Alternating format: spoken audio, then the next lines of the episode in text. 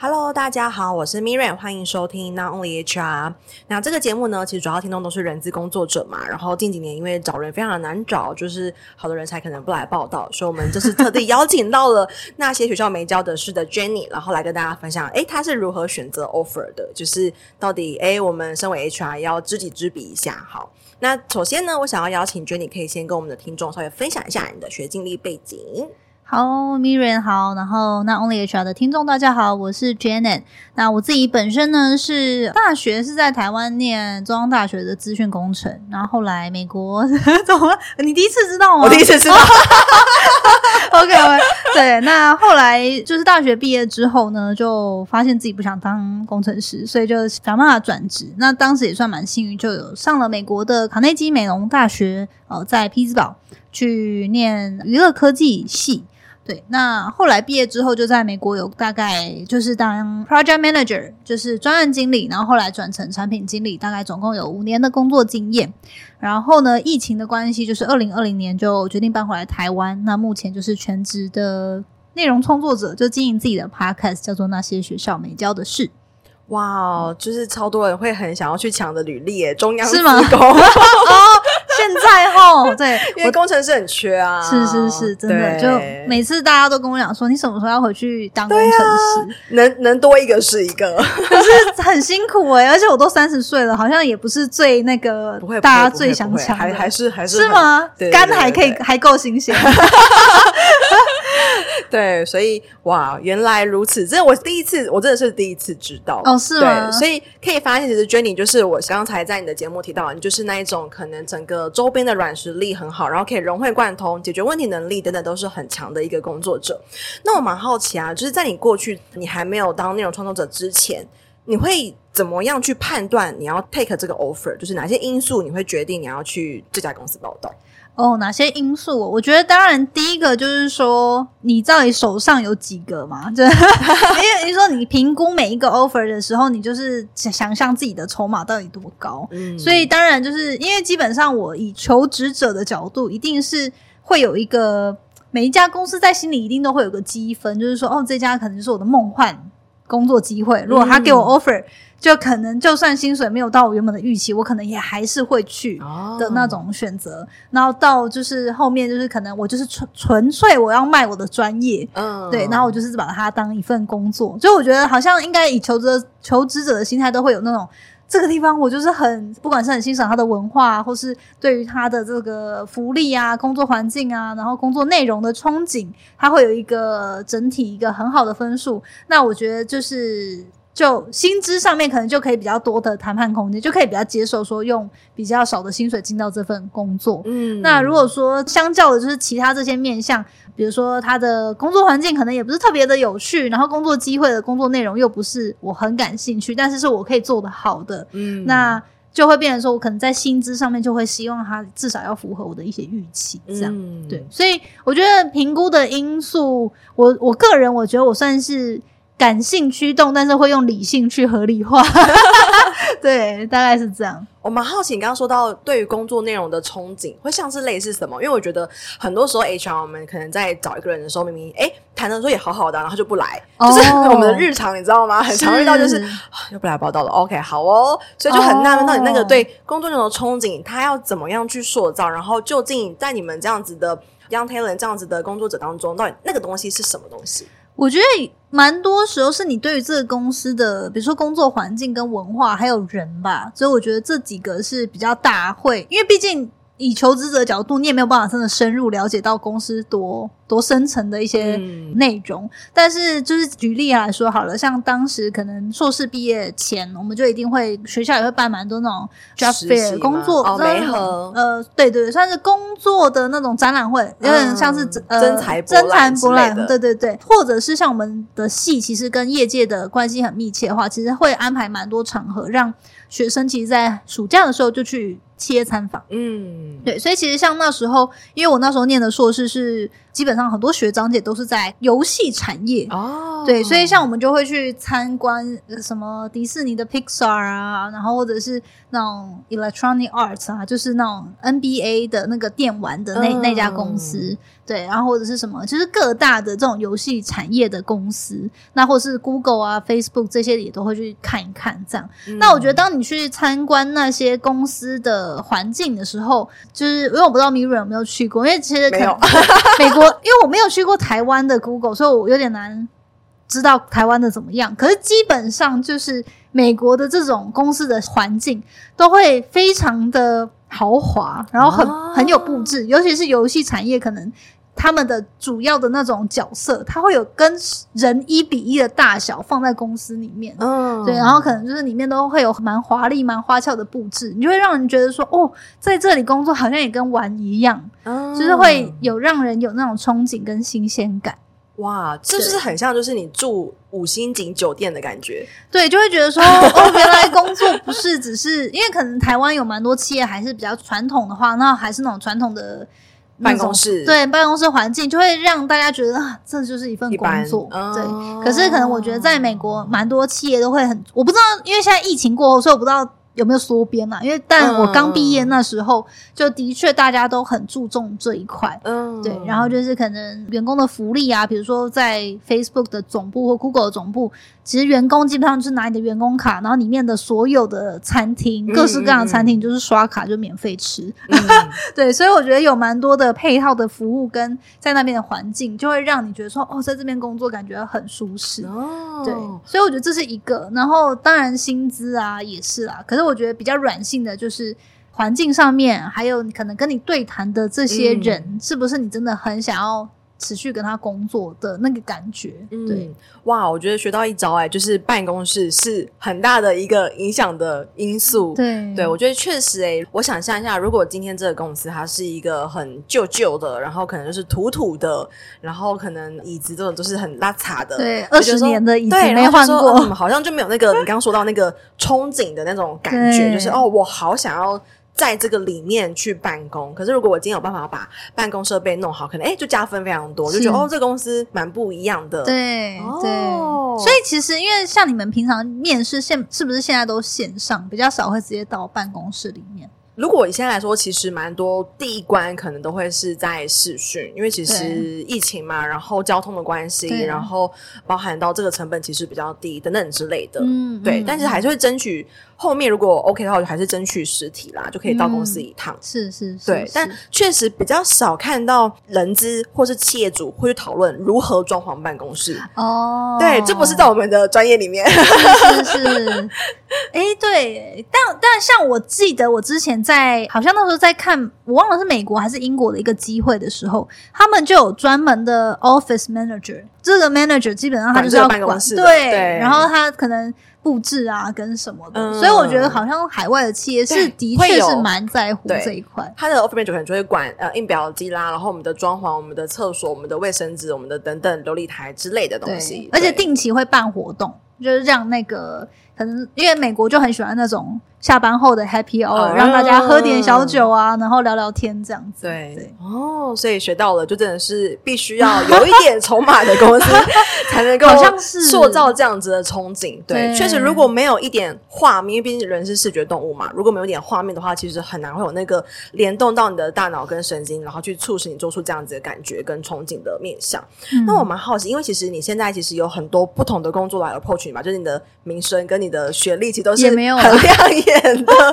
对，所以如果以现在来说，因为你当年可能是理性大于感性这样子的一个状态，那你现在这样子的阶段，跟你现在这样子的一个筹码的话，你未来要去寻找新的工作机会的时候，你又会考量到哪些因素，去决定要不要 take 这样子的 offer 呢？哦，其实我觉得刚进入职场的时候，我觉得感性层面偏大，就是说他对于我带给我的这个感觉，因为我觉得刚进入。职场毕竟可能你才二十出头岁，你的本身的这个不管是经济压力、时间压力都比较低，嗯，所以可能就会真的说，像我，因为我其实前三份其实都是偏新创公司，嗯、对，所以那时候以同样都是我的同才，可能同样学历毕业的人，他们如果真的是在一个大公司找一个工程师的工作，薪水可能是我当时的三五倍，哇，对。可是呢，我觉得当时就是觉得在新创的这个工作机会是蛮难得的，嗯，对。那当然也。有评估到说，为了当时的身份啊，这种压力，就是我也没办法一直耗着等到我理想的那个工作。嗯，对，在海外，对对对，嗯、所以有蛮多层面在考量的啦。可是我觉得当时刚出社会的时候是比较评估说，只要说这个工作它可以给我 cover 掉我现在的开销，嗯，然后它的发展的潜力也是我很希望在这边拓展的一些实力的话。那那时候就觉得可以去尝试这样，嗯、对。可是如果反观现在，就是因为已经出社会几年，大概七八年了，嗯、对。那自己也有相对的一些实力跟业界的经验之后，我觉得反而就会相较的比较理性，就会去评估说，哎、嗯，这个工作它可以给我的发展的。潜力，然后可以触及到的人脉，嗯、然后这个工作的内容到底是不是我可以很好发挥的？对，我觉得就会更加，因为你也更知道自己的底在哪里，然后自己不管自己的、嗯、也不算资产，但是就是说你自己的筹码有哪些？嗯、哦，比如说像我自己进了。自媒体了一段时间，那我可能也知道自媒体的一些人脉，那甚甚至是一些台湾中小型企业的一些人脉，那这些都可能是你这个人累积起来别人无可取代的筹码的时候，你就比较可以知道说你在接下来要不要去工作，会可以更理性的评估说你要不要去接下这个薪水，然后把时间投入在这边。嗯，嗯我觉得可以综合起来，就是你刚提到的这些，可能会比较像是，诶，我。接受这个 offer 之后，能不能成为我更好的跳板，或是跳去更高的位置，或者是薪资的集聚这样的机会点？对对对，哦、所以也是持续刷履历的概念。嗯、所以会等于说，以现在这个阶段，可能在刚好三字头的 journey，你考量的会是：哎，这样子的工作让我累积的，让我磨练的，或者在我的专业上，甚至我的人脉、我的阅历、我的眼界，是不是可以让我跳到一个更高不同的层次？对，对哦，我觉得确实跟刚出社会的时候蛮不一样。对，嗯，对，考量的点跟让你决定要去加入的这个原因，其实会完全都不相同。对，嗯，对。那如果我们再回到体验这块的话，以你过去的经验，你觉得你在 startup 跟你上一份工作是在大公司，这两个不同的规模带给你在面试啊、找工作的体验上，会有哪一些差异呢？我觉得最明显应该就是架构上面吧，就是大公司一定就是会觉得说它在流程上面是比较缜密的，哦，对，然后好像也是一关一关的，就是会面试到不同的人。然后也会觉得说，哦，好像这个人他没有办法直接做决定，这个感觉是蛮明显的。嗯，可是如果是前面几份，就以我自己的经历，因为就是直接跟 CEO 面试的状态下，就会觉得说，第一个就是架构上，当然他就会觉得比较 freestyle，因为你就直接跟创办人面嘛。那另一个就是你也会觉得说，好像有一种觉得比较不可控的感觉，哦，因为你有点不太知道对方到底内心在想什么。想什么？对。哦然后另一个就是面对人资或面对就是比较大型的企业，你会知道这比较就是一个明确的交易。嗯。可是我觉得如果是在前期，尤其是新创公司的时候，我觉得彼此都知道那个谈的价码不是符合市场的状况，嗯。所以你就会在想说，OK，他到底可以提供我什么，然后我可以提供他什么？嗯。就比较没有这种不是那种大企业公事公办的，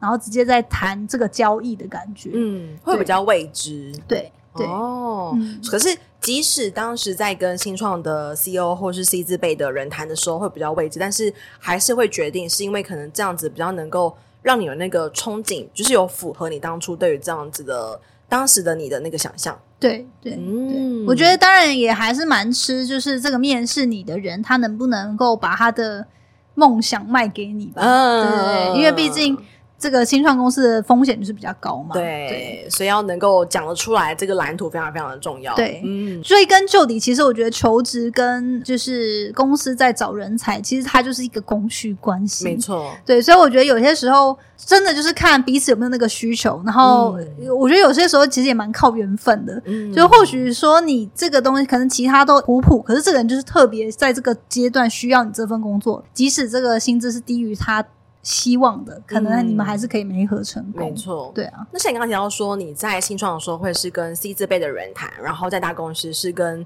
呃 HR 谈。那你觉得面试官给你的感觉会有什么样子的很明显的落差吗？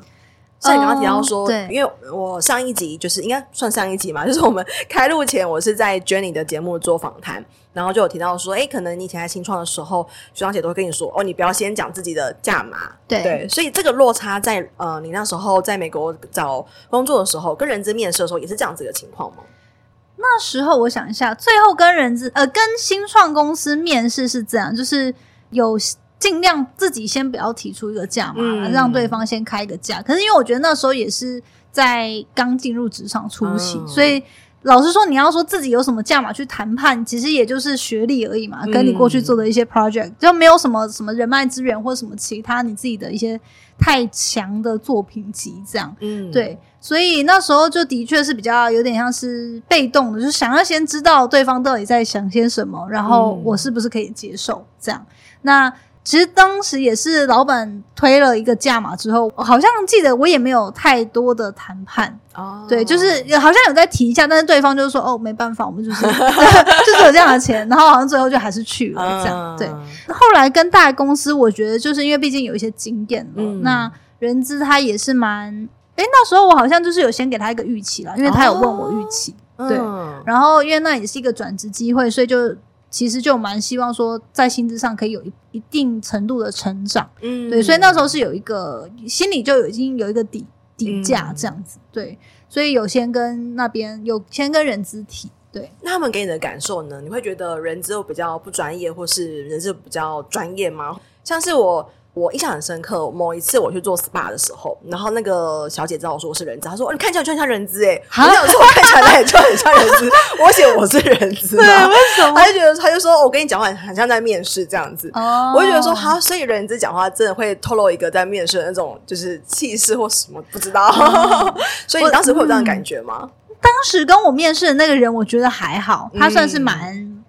嗯比较不是超级 sharp，不是那种很很精准要点那种，嗯、对，他也算是蛮柔和的一个人。但是我觉得明比较明显的感受是。就是人资比较不会像老板这样子会去讲说我们这个公司的愿景要达到什么状态，他就比较偏就是像刚刚说的公事公办这样。对，那他会跟你讲说我们公司可以提供什么，然后就是，但是就会比较有这种距离感，比较不是那种诶我要把你纳入旗下变成伙伴一起打拼，而是就是说我们需要你，那如果你也需要我，就是我们好像在交易的感觉，对。对，那你自己 prefer 哪一种？我自己比较 prefer 哪一种？我觉得其实没有特别 prefer 哪一种啦。嗯、我觉得其实都还是要看那个工作机会。哦、就是如果是真的很符合我现在我也想去的方向，然后他同时又可以给我薪水啊，或是很不错的机会，我觉得不管是老板还是人资，自己比较有产业经验之后，我觉得就可以比较理性的去。评估说这个机会到底可能性在哪？这样，嗯，对。那像刚才他如果我跟你说更多，就是哎，我们公司的愿景啊，怎样，好想要把你纳入的话，这会让你觉得感受更好吗？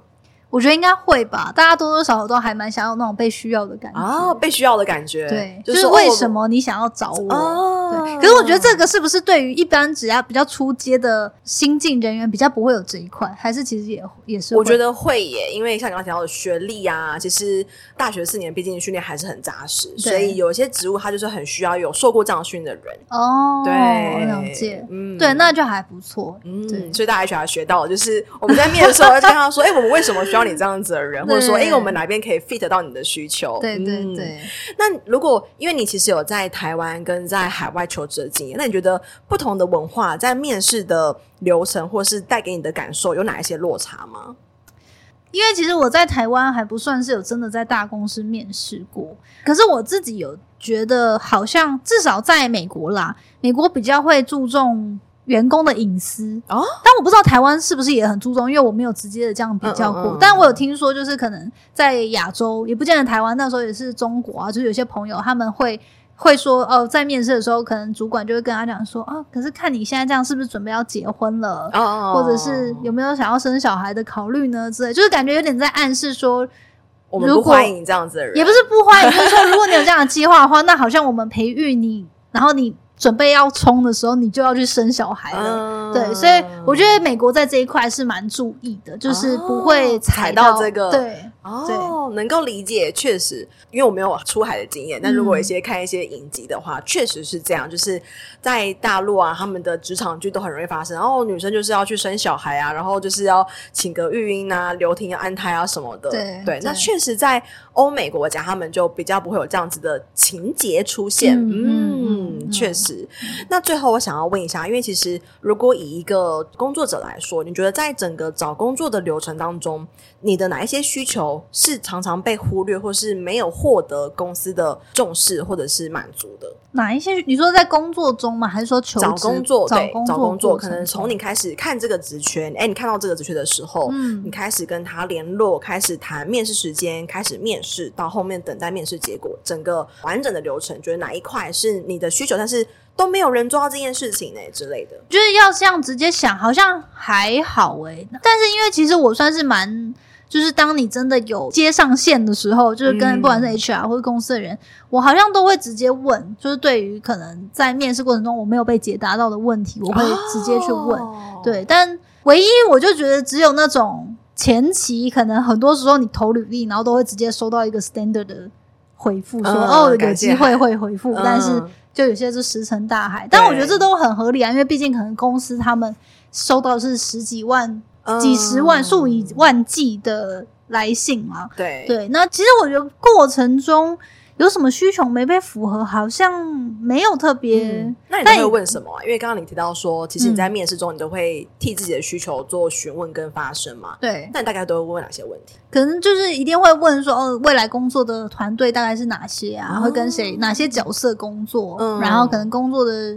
时间应该说就是应该说会也不会说直接问到说时间，但是就会问大家的哎工作日常大概是怎么样，这样、嗯、比较隐晦的去问一下大家的，就是了解一下这个公司一般的运运作模式。嗯，对，然后也会问一下说哦，那他们其实现在最需要这个人才的特质，或他们到底在找什么样的人？这样，嗯、对，然后就是问比较多。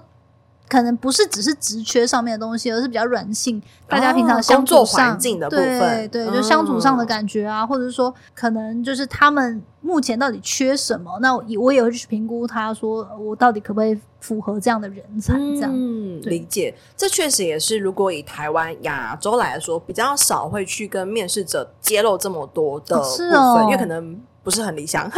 能、oh. 公司分内部会有一些问题啊之类的。Oh. 对，但我觉得确实我们比较会是以针对这个工作为呃去做介绍，比如在工作做什么，工作百分比。但我们其实比较少针对我们团队长什么样子，我们团队的人的男生几个，女生几个，哦，oh. 或者说年纪。但这有可能会是求职者很想知道的资讯，对不对？我觉得也不用说你们直接明着讲啦，因为有些人他可能没有这么 care，但我可能、嗯、我也不会问到说很细，对方到底几岁，因为。照理来说，好像人资，我知道美国人好像也不能知道对方到底、嗯、对，但是我就是会问说，哦，那大概我平常和这这个职位未来是会跟多少个团队密切的合作呢？嗯、他是主要就是在这个团队，还是他会需要一直对接？因为像我可能当初找的是就是产品经理或是专案经理这种角色，就会了解说，哦，这只是一个对内然后开发某个产品呢，还是说这个这个角色是要跟很多外包团队然后洽谈各种。不一样的产品呢，嗯、就是这样的，就是有一个工作上的风格跟形式是不一样的，对，角色的权责上会落差蛮大，对，嗯、然后他的特质什么的可能也会。不一样，原来如此。我觉得这分享很棒诶，就是可以完全就是因为 HR，我觉得有时候做久了真的会忘记到底不是 HR 的时候，我们到底 care 什么东西，就觉得说，哎，就是这世界都很正常，就是这框架已经很僵化了。对，但我觉得今天有两个蛮好的带走，会是第一个，其实办公环境会是好，我觉得会被加分的。对对对，就是哎。大家来说，基本有一个工作环境，或者说干净整洁是基本。那如果你弄得很 fancy，你弄得很很受欢迎，就会是一个很加分的一个工作，就是求职的一个条件。嗯、那第二个就是可能在于公司的工作的氛围跟团队的样貌，其实也会是很常是求职者好奇，但是没有被很好的揭露的这个资讯。对，嗯，我觉得很棒。那我跟 Jenny 呢有合作，上一集是我在她的节目有聊聊关于薪资的这一块。那如果听众们可能你自己在于工工作上你很好奇，到底诶 HR 怎么核心，或者是说诶什么样子的人可以获得比较高的薪资的话，也可以到那些学校没教的事去做收听哦。那我会把 Jenny 的一些节目呢资讯，以及她的 Instagram 跟社群都放我们节目资讯栏。最后，Jenny 有没有什么特别想跟大家分享的事情？没有，我觉得就是刚刚跟 Miriam 聊了之后，就觉得哇，人资真的是公司中非常重要的一个角色。当然，平常大家可能比较少忽略，所以也很开心有这个机会，就是可以更加了解人资在做些什么，然后以求职者的角度去了解说，哦，原来人资在评估的时候都是会审核哪些面向。嗯，那我觉得自己收获很多，所以也谢谢 Miriam，谢谢。那我们下次见喽，拜拜。没错，到了我们的工商时间，想跟大家分享，我在去年开了一堂线上课程，叫做《成为抢手的人资招募必修的招募漏斗数据思维》。那这中间其实，呃，我萃取了蛮多我过去在做招募很成功的一些原因，其中的一点就是从招募漏斗里面去找出一些魔鬼，因为往往细节都藏在魔鬼都 藏在细节里。OK，所以想跟大家分享这堂课，目前已经有大概将近一百五十位左右的学员加入，那也欢迎大家可以加入课程。然后，如果对课程有更多的兴趣的话，可以在我们的节目资讯栏找到链接，可以点进去做进一步的了解哦。拜拜。